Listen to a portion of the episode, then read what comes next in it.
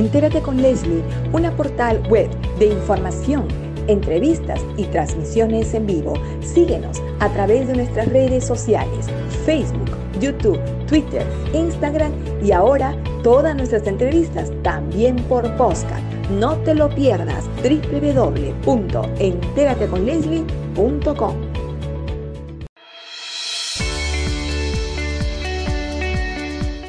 Regresamos a Entérate con Leslie.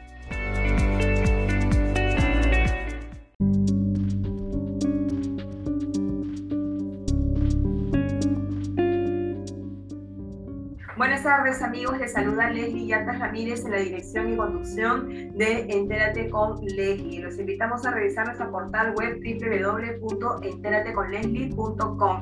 Hoy tenemos eh, en vivo un enlace vía Zoom con el doctor Mario Amoretti Pacha, es un reconocido abogado, penalista y jurista peruano, con quien vamos a conversar acerca de tres proyectos de leyes que están marcando el debate jurídico de la semana. Y se trata de los requisitos para ser ministro de Estado y un proyecto de ley que determina o impide que una persona que esté acusada o sentenciada en primera instancia pueda ingresar o reingresar a prestar servicios en el Estado. Dentro de los delitos que se menciona está la apología del terrorismo. Vamos a conversar con el doctor Mario Moretti porque hay algunas preguntas que quisiéramos formularle en su calidad de experto penalista. Eh, doctor, muy buenas tardes. Muchas gracias nuevamente por esta Muchas gracias por la invitación. Doctor Mario Moretti, usted ha tenido la oportunidad de leer algunos proyectos de leyes, son dos que se refieren, uno de ellos es el de la Defensoría del Pueblo y el otro es de la congresista González de Avanza País, que proponen modificar el artículo, bueno, eh, los requisitos para ser ministro de Estado. Un proyecto va directamente a la modificatoria de la Constitución, en la cual se establece que para ser requisitos de para ser requisitos, para, sea, para, para ser ministro se necesita eh, ser, eh, tener bachiller eh, en educación superior, universitaria o técnica.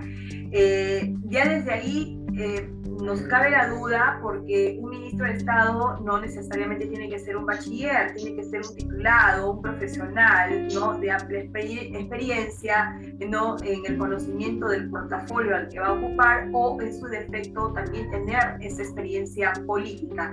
Y por otro lado, la Defensoría del Pueblo plantea ¿no? entre los requisitos que ningún ministro de Estado puede tener una sentencia condenatoria, ¿no?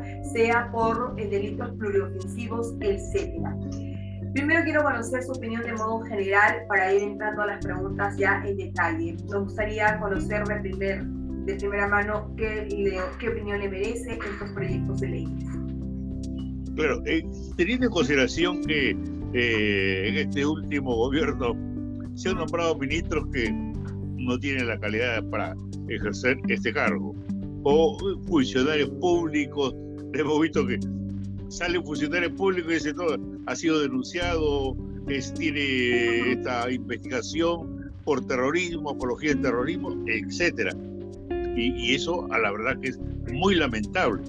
Así es. Yo considero lo siguiente: si yo al momento de postular a congresista hago una declaración donde manifiesto que no tengo antecedentes, que no tengo, no soy, no estoy procesado ni condenado, estoy incurriendo en un delito de falsedad ideológica. ¿Por qué? Porque este delito se configura cuando yo hago, introduzco en un inserto de un documento público un hecho falso.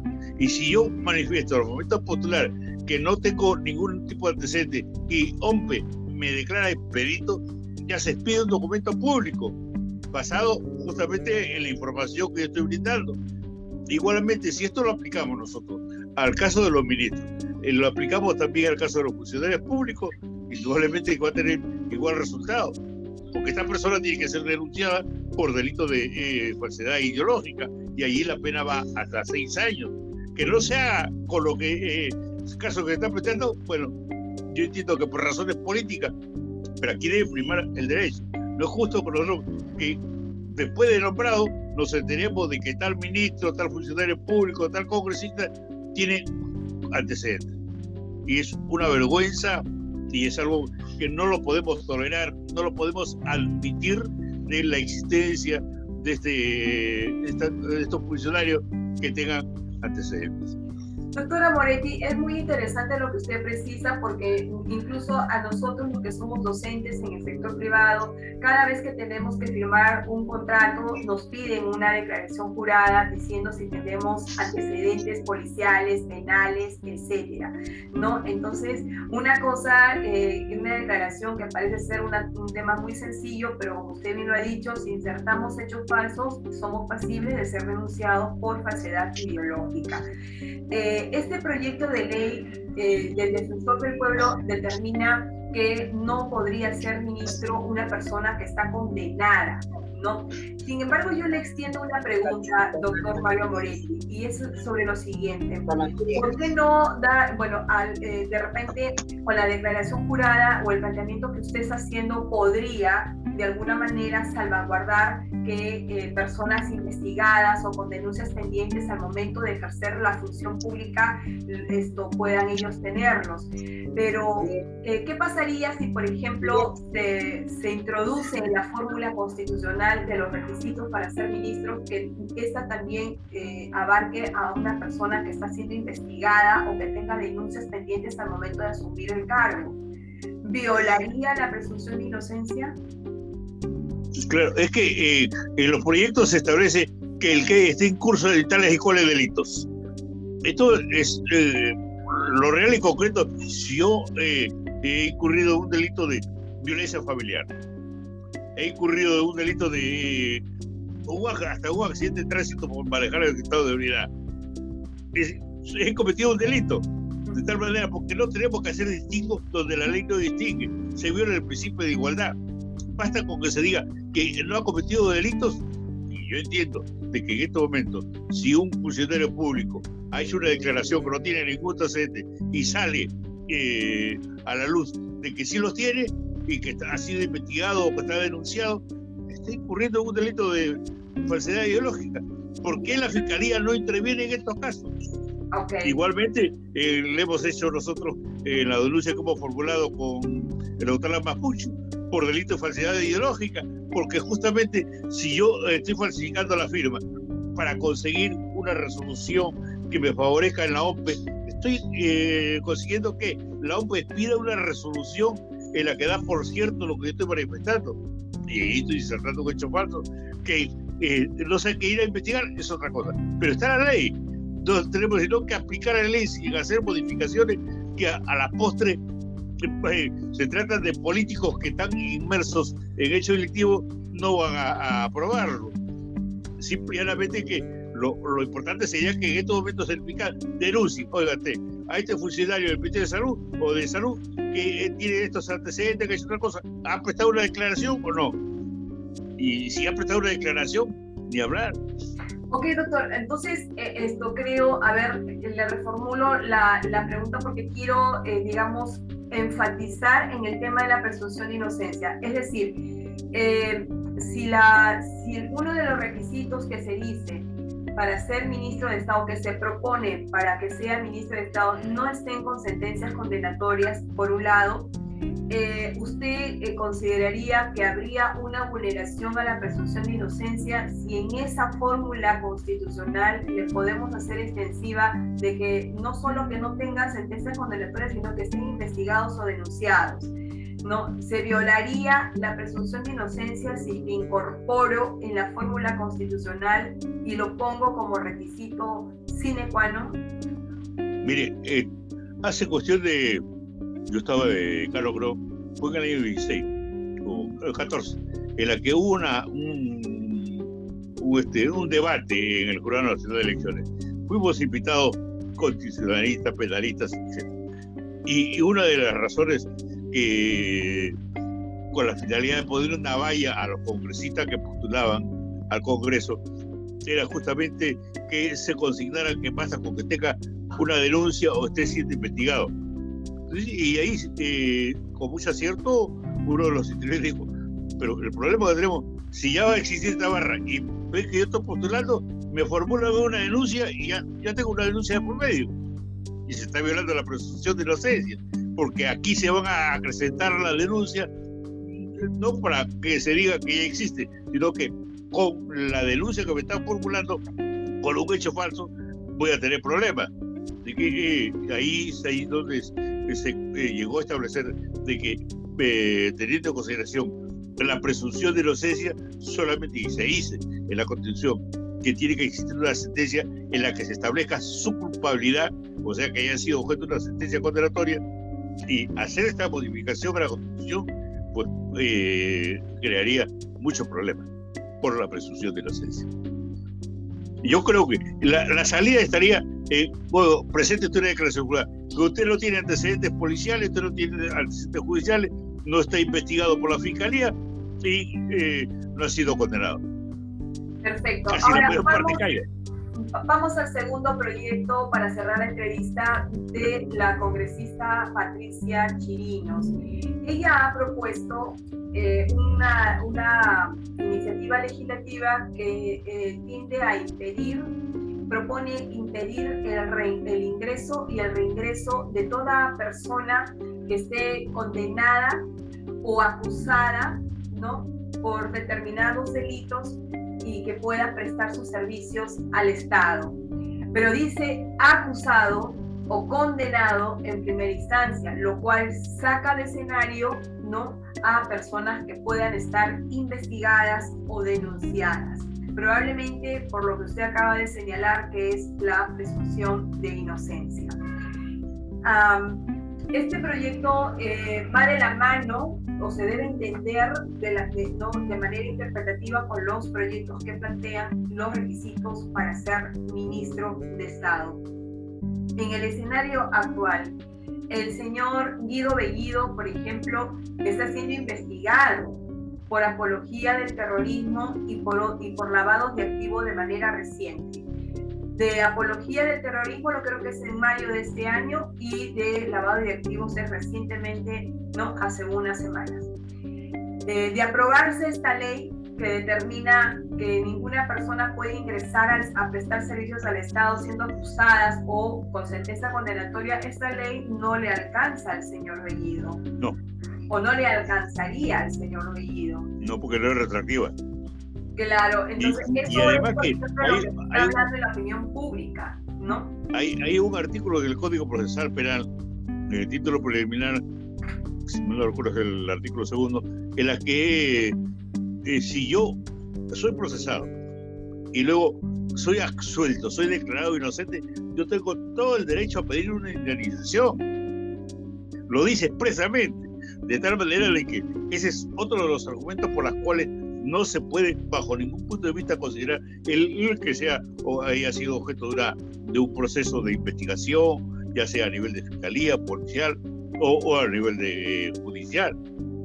Si no hay una sentencia que haya quedado firme, ni hablar, se está violando la presunción de inocencia. Ya le digo, hay un artículo en la Constitución y un artículo en el Código Procesal en la que faculta a la persona que ha sido declarada inocente interponer una, eh, una acción civil por indemnización por daño de perjuicio.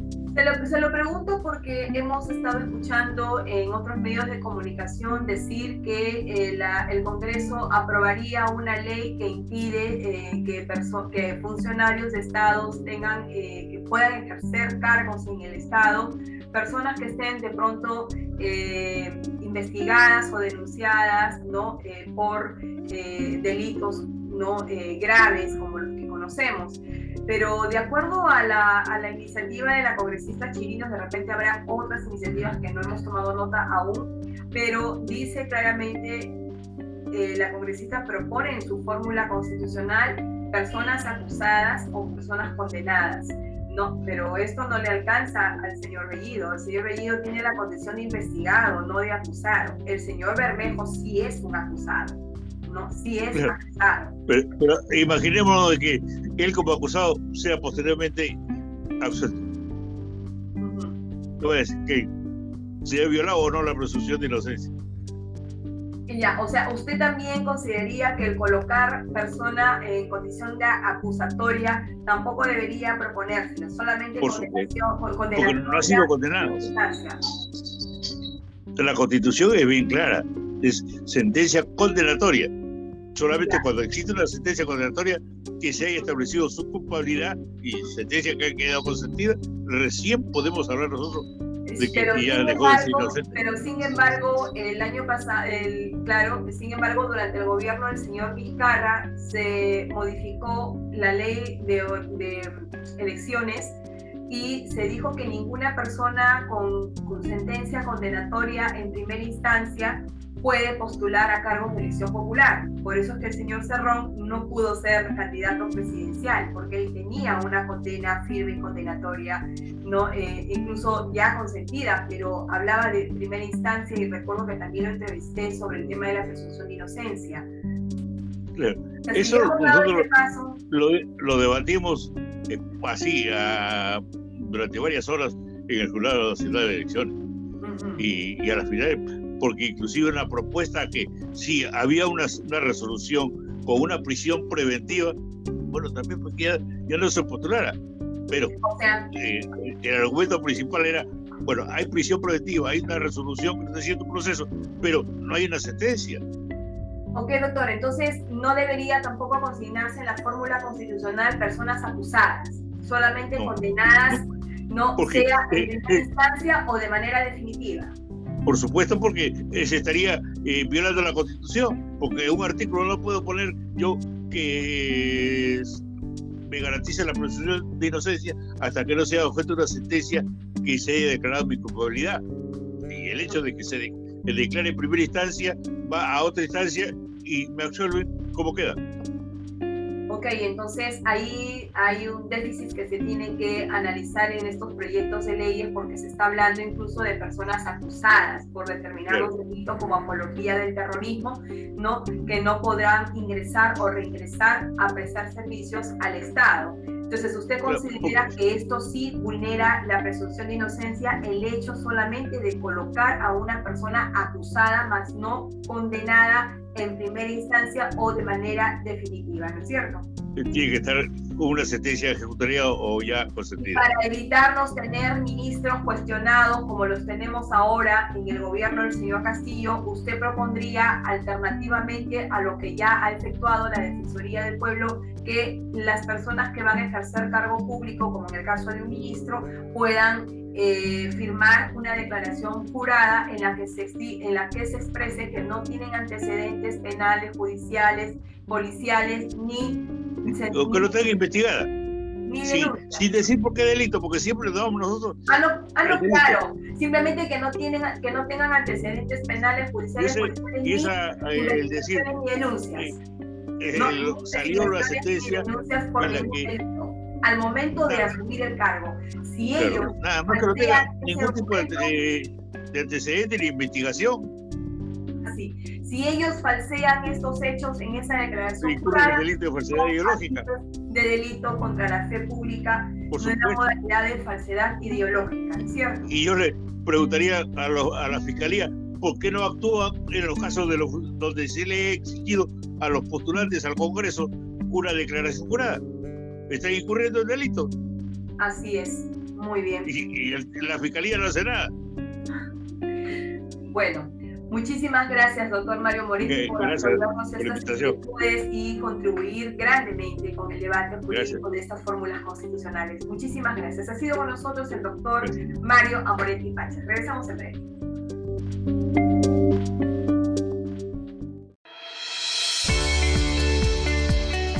No te muevas de la sintonía de Entérate con Leslie. Regresamos en breve.